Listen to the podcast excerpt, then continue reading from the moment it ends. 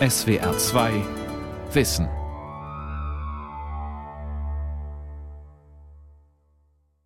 Einer war sollte hierher, bestimmt. Ja, müssen wir mal abwarten, ob der kommt. Ralf Rosenberg blättert in seinem Kalender. Alle 14 Tage bietet der Schuldnerberater eine offene Sprechstunde für Jugendliche und junge Erwachsene an.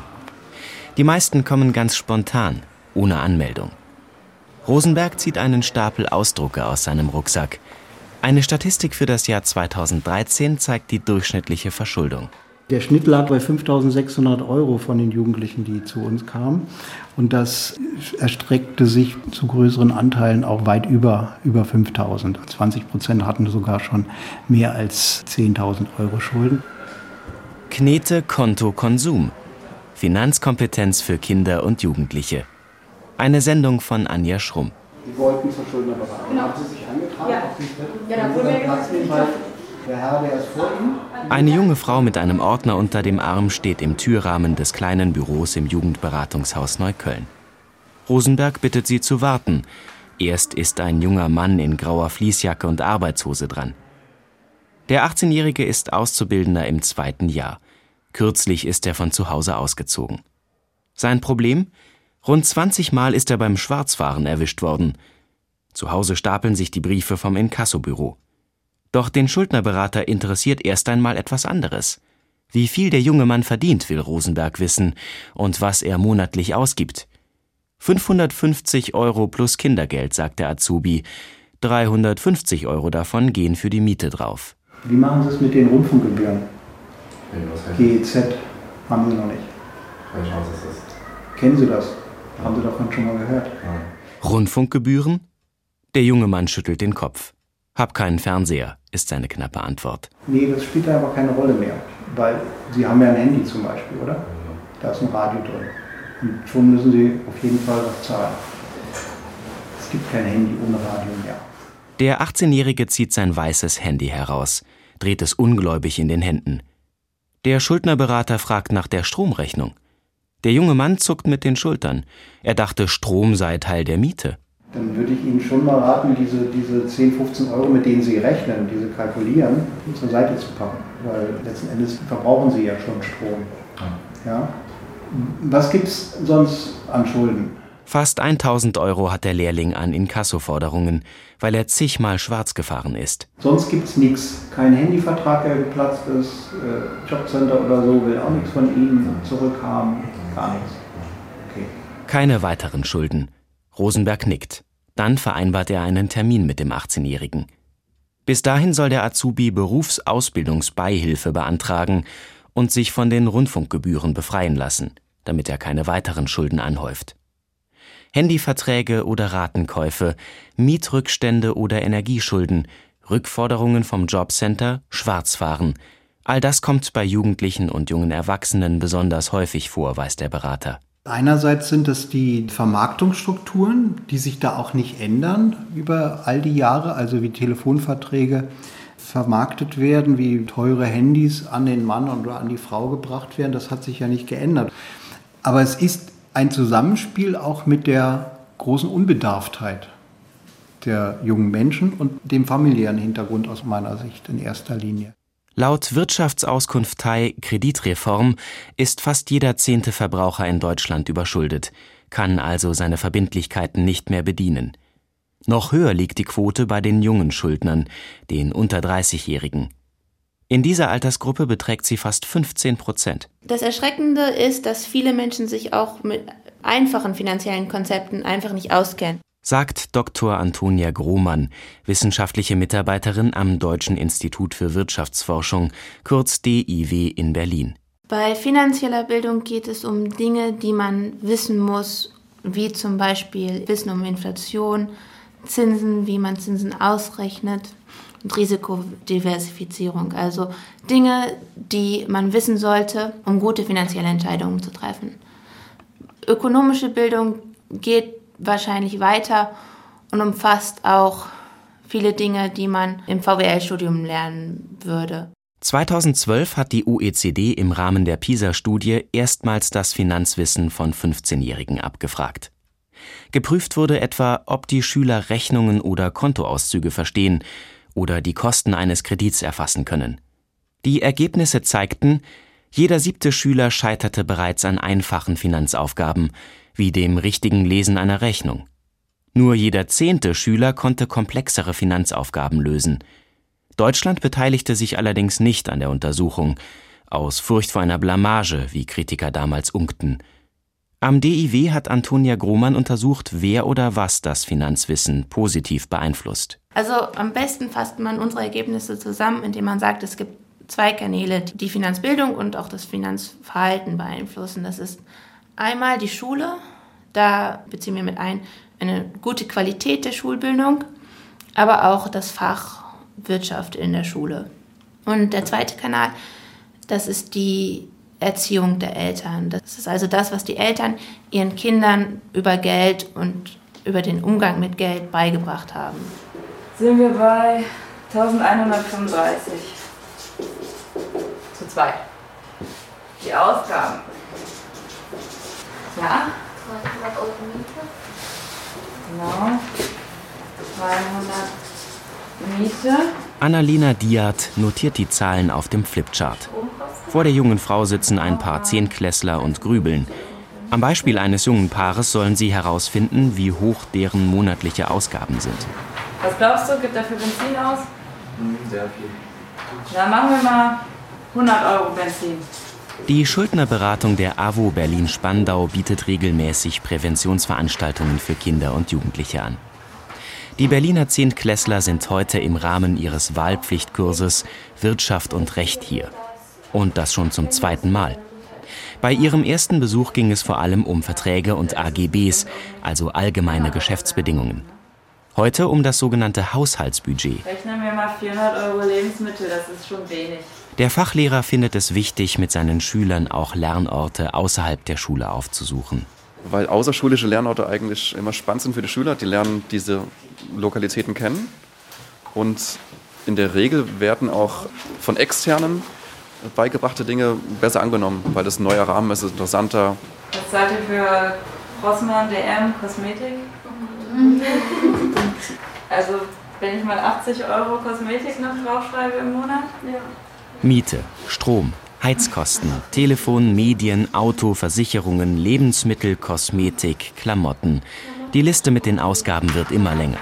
Am Ende heißt es zusammenrechnen. 1572 Euro braucht das junge Paar zum Leben.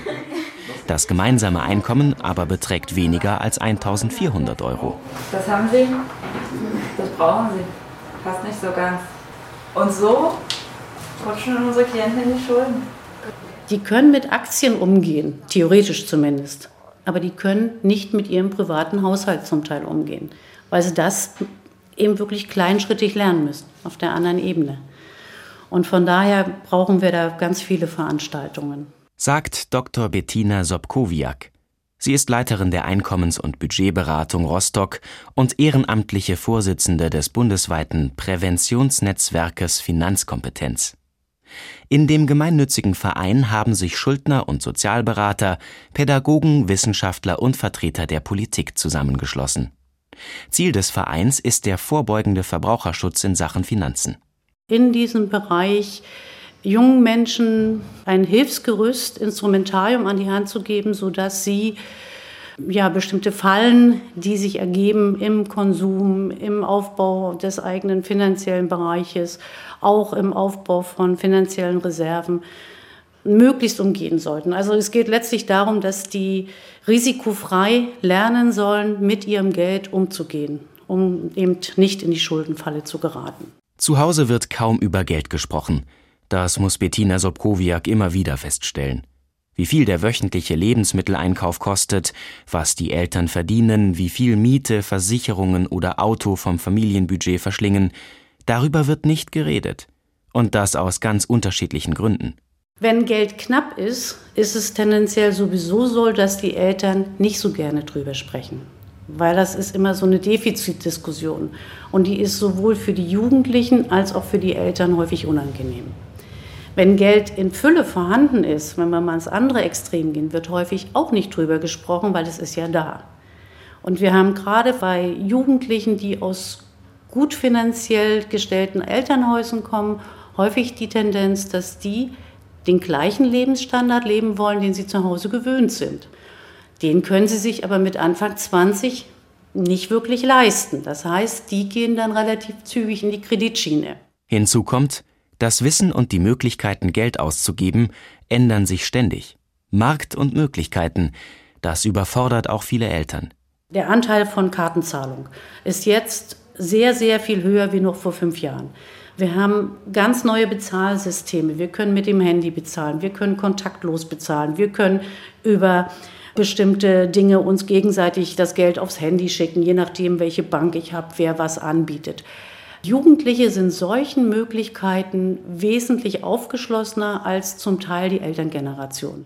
Hier ein kostenpflichtiges Handyspiel, dort eine Smartphone-App.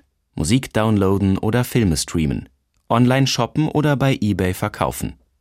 Zudem ist der Konsumdruck gewachsen. Das coole Smartphone oder die angesagten Turnschuhe zu haben, ist enorm wichtig.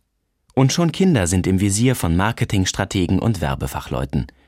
Um gegenzusteuern, bieten Bettina Sobkowiak und ihre Kollegen vom Präventionsnetzwerk Finanzkompetenz Workshops und Projekte an, die schon in der Grundschule ansetzen. Beim Thema Taschengeld zum Beispiel. Und dann sehen die uns wieder in der siebten bis achten Klasse. Da geht es dann um solche Themen wie Ecken, Haken, Kanten rund ums Geld. Da geht es schon mal um Kaufvertragsgeschichten, da geht es eben auch schon darum, welche Verantwortung habe ich schon in dieser Altersklasse oder was kann alles schiefgehen beim Umgang mit Geld. In der Regel haben die ja dann auch schon eigene Konten bei der Bank, haben häufig auch schon Bankkarten, je nachdem, wie die Eltern das mit ihnen machen. Bundesweit gibt es zahlreiche Angebote rund um das Thema finanzielle Bildung. Anbieter sind häufig Verbraucherzentralen oder Schuldnerberatungsstellen. Doch häufig werden die Bildungsangebote nur projektbezogen gefördert. Läuft die Förderung aus, ist es vorbei mit der Prävention. Egal wie gut das Projekt funktioniert, wie sehr es nachgefragt wird, das muss Bettina Sobkowiak immer wieder erleben. Das Entscheidende wäre aber, dass man die Prävention tatsächlich in ihrer Qualität, wie sie sein sollte, finanziert, weil so eine Präventionsveranstaltung braucht ein hohes pädagogisches Geschick. So eine Präventionsveranstaltung braucht ganz viel Wissen, was äh, juristische Fragen betrifft.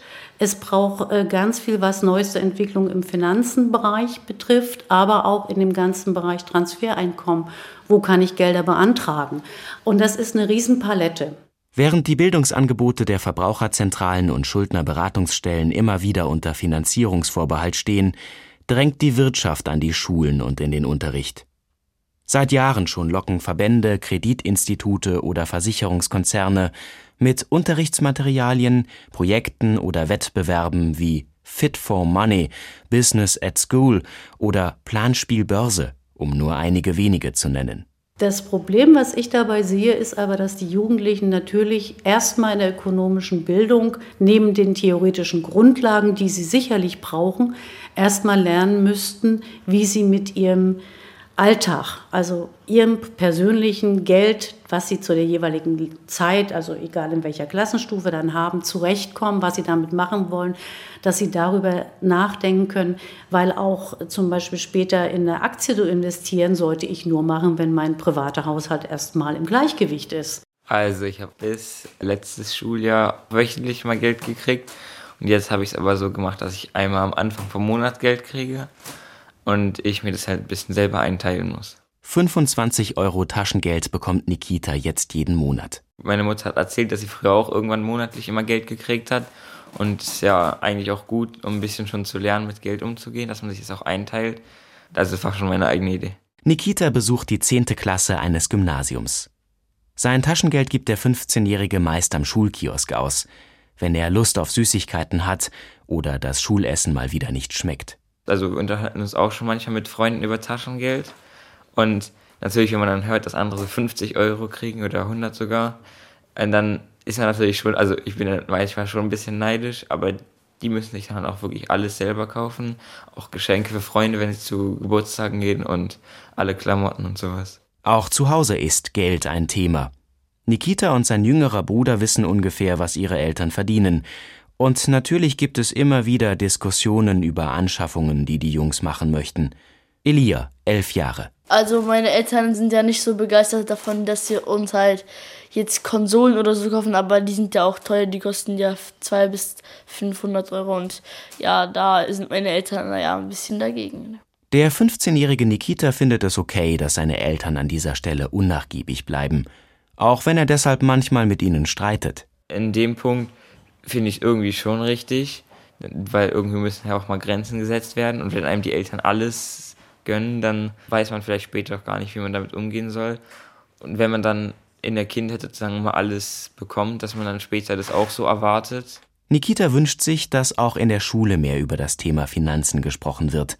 In zwei Jahren macht er Abitur, doch auf das, was danach kommt, fühlt er sich nicht vorbereitet. Ich persönlich finde, dass es auch so ein bisschen in der Schule fehlt, weil das einem so ein bisschen vom Alltagsleben überhaupt vermittelt wird. Also so praktische Sachen, wie man zum Beispiel eben eine Steuererklärung schreibt oder sowas. Und das fände ich eigentlich schon gut, wenn das auch irgendwie zumindest mal ein bisschen gezeigt werden würde. Natürlich gibt es auch an seinem Gymnasium das Fach Wirtschaft, allerdings als Fächerkombination, wie er sagt, in der es weniger um lebenspraktische Dinge geht.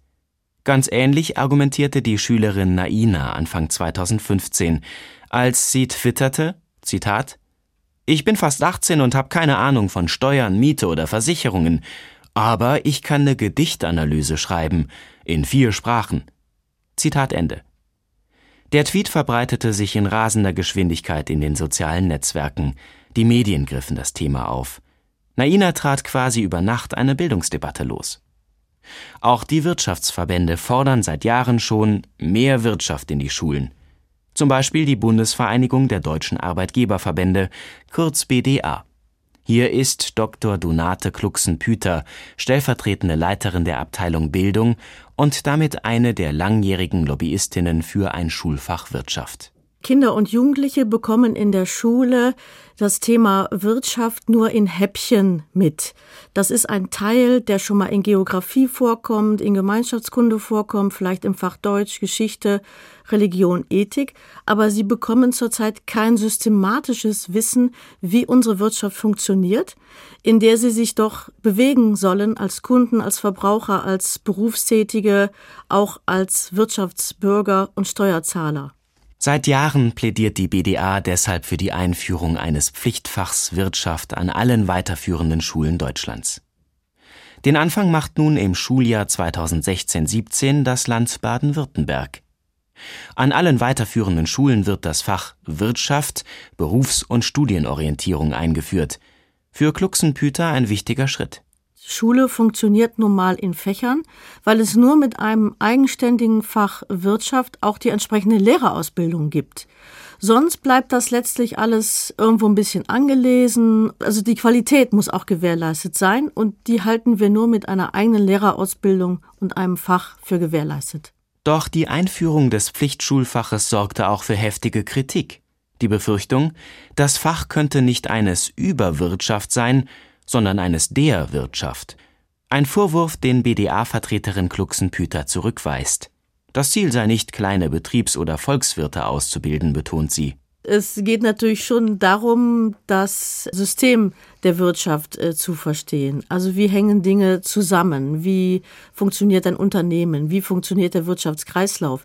Selbstverständlich sollen da auch Themen vorkommen, wie wie funktioniert eine Gewerkschaft oder welche Rolle spielen die verschiedenen Interessen im Betrieb? Arbeitgeber hier, Gewerkschaften da, was heißt Tarifautonomie? Selbstverständlich müssen auch ethische Fragen diskutiert werden. Und die finanzielle Bildung?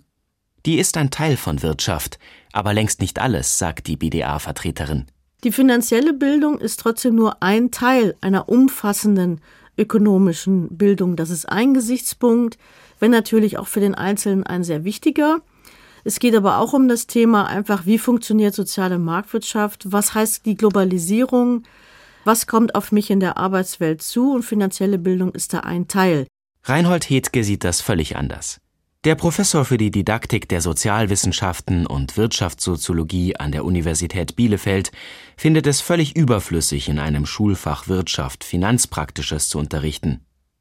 Wie man ein Girokonto führt, welche Versicherungen man braucht, welche Kosten mit einem Kreditvertrag verbunden sind, das müssen Kinder bzw. Jugendliche zwar lernen, sollte keine große Anstrengung der Schule sein, was die Gesellschaft machen sollte, was auch viel interessanter ist für die Kinder und Jugendlichen. Sie sollte solche Angebote außerhalb der Schule fördern. Und die Gesellschaft macht genau das Gegenteil. Die Verbraucherzentralen kriegen nicht wesentlich mehr Geld, sie kriegen eher weniger Geld. Also das, äh, finde ich, äh, gehört eher nicht in die Schule. Und ich glaube auch, dass es niemals so leicht war, sich seriös und leicht verständlich über diese Dinge zu informieren, als in Zeiten des Internet. Im Übrigen sei es ein fast aussichtsloses Unterfangen, über Bildung die Kunden an den Märkten mächtiger, klüger oder rationaler zu machen, so Hittke. Viel wichtiger wäre es, die Regeln so zu gestalten, dass die jugendlichen Konsumenten nicht in Vertrags- oder Schuldenfallen laufen. Macht die Regeln so, dass bei Falschberatung die Banken das Risiko tragen, macht die Regeln so, dass wenn den Jugendlichen in verantwortungsloser Weise Kredite eingeräumt werden, Überziehungsmöglichkeiten auf irgendwelchen Konten, dass dann die Banken das Risiko tragen und nicht die Jugendlichen. Und wenn man solche Regeln hat, braucht man wesentlich weniger finanzielle Bildung als bisher, weil die Regeln dafür sorgen, dass der Markt gut läuft und nicht der Lehrer mühsam den Kindern erklären muss, wie sie sich verhalten sollen. Dass zunehmend auch die Finanzindustrie in die Schulen drängt, ist für Hetzke eine Folge der Teilprivatisierung der Altersvorsorge. Der Didaktiker fürchtet, dass es dabei weniger um Aufklärung geht.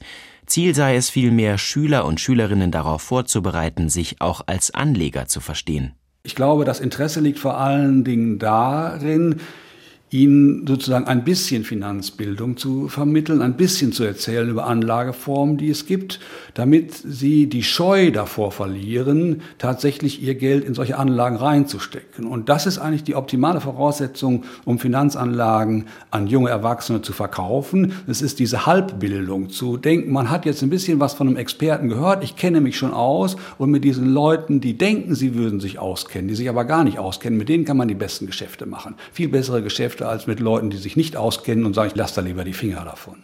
Der Sozialwissenschaftler plädiert dafür, Schule als den Ort zu verstehen, an dem Jugendliche darüber nachdenken können, welches ökonomische Leben sie überhaupt führen wollen, was sie von ihrem Beruf erwarten, wie sie arbeiten und wie sie konsumieren wollen. Und nicht, wie sie sich am besten ins bestehende Wirtschaftssystem einfädeln. Wir haben eine ganz breite Diversität in Wirtschaftsverständnissen, Arbeitsverständnissen, Konsumverständnissen.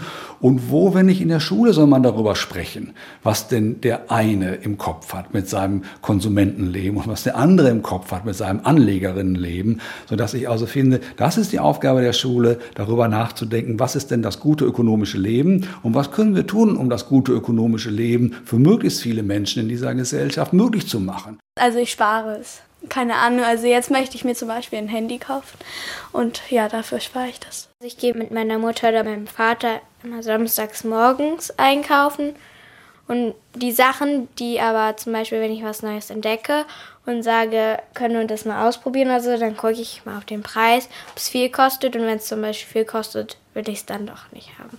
Wenn es zum Beispiel jetzt eine Süßigkeit ist, finde ich 3 Euro viel. Johanna und Jule haben schon ihre ersten Erfahrungen mit eigenem Geld gesammelt. Die Elfjährigen kriegen regelmäßig Taschengeld. Davon wird eingekauft und ausgegeben. Ich spreche nicht so richtig mit meinen Eltern über das Geld. Manchmal ist meine Freundin da oder so und dann kaufen wir uns was zum Kiosk, wenn wir irgendwie mal Lust auf was Süßes haben. Nee, wir sprechen auch nicht so viel über Geld. Kinder haben oft das Gefühl, das Geld wird da ausgegeben, wo sie sehen für Backwaren oder beim Tanken oder eben so kleine Situationen des Alltags. Aber dass die Eltern regelmäßig im Monat Miete überweisen müssen, dass Stromgeld kostet, Wasser, all das, das erfahren sie meistens nicht. Sagt Kirstin Wulff. Sie sehen nicht, wie das Geld aufs Konto kommt vom Arbeitgeber. Sie sehen nicht, wie wir Geld ausgeben und Rechnungen überweisen. Und das sichtbar zu machen, kann man eigentlich nur, wenn man anfängt, drüber zu reden und vielleicht auch anschauliche Beispiele findet. Kirstin Wulff ist selbsternannte Übergeldsprecherin. Bricklebrit heißt ihre Initiative. Frei nach einem Zauberspruch aus einem Grimmschen Märchen, in dem ein Goldesel Dukaten speit. Die Politologin arbeitet mit Eltern und Erzieherinnen, mit Kindern und Jugendlichen. Sie bietet Vorträge, Workshops, Coachings. Also das ist ein hartes Geschäft. Darüber rede ich auch mit meinen Kindern. Dass diese Selbstständigkeit, das aufzubauen, ist nicht einfach. Kirstin Wulff hat selbst zwei Söhne im Teenageralter. Der Umgang mit Geld wird im Elternhaus geprägt, sagt sie. Kinder lernen dort durch Beobachten und Nachahmen. Und insofern ist es ein, ein ganz wichtiger Ort. Und es ist nicht das formelle Lernen, sondern das informelle Zuhause im Alltag. Gut wäre natürlich, wenn wir auch in der Schule unsere Kinder unterrichten würden in, in wirtschaftlichen Fragen, in Alltagsfragen. Aber das möchte ich gar nicht in Konkurrenz sehen. Kirstin Wulff ermuntert die Eltern, mit ihren Kindern über Geld zu sprechen und zum Beispiel Taschengeld gezielt einzusetzen, es als Anlass zu nehmen, um über Kosten und Konsum zu reden. Ich habe zum Beispiel ein Taschengeldkonzept entwickelt, wo ich unter anderem zwei Gläser habe, ein Sparglas und ein Glas für Ausgaben im Alltag, also Ausgaben für jetzt. Und das Kinder eben so beizubringen, indem sie sagen, na ja, ich spare schon auf ein großes Ziel und ich lege mir jede Woche etwas zurück. Ja, da Dafür braucht es eine Menge Geduld. Also Sparen über die Zeit ist eine wichtige Erfahrung, die wir unseren Kindern durchaus nicht vorenthalten sollten. Doch oft ist Geld da. Oder Großeltern, die ihren Enkeln etwas Gutes tun wollen. So ein Prinzip mit zwei Taschengeldgläsern für jetzt und später kann ja nur funktionieren, wenn nicht ständig auch jemand wieder einen Zwanziger dazwischen schiebt. Da müssen wir ganz doll aufpassen und sehen vielleicht auch, dass unsere Kinder ganz oft viel zu viel haben. Und wenn wir das dann erkennen als Eltern, können wir ja auch versuchen, das künstlich zu reduzieren. Dass wir unsere Familienmitglieder, die Großeltern bitten, nicht immer wieder was dazwischen zu schieben.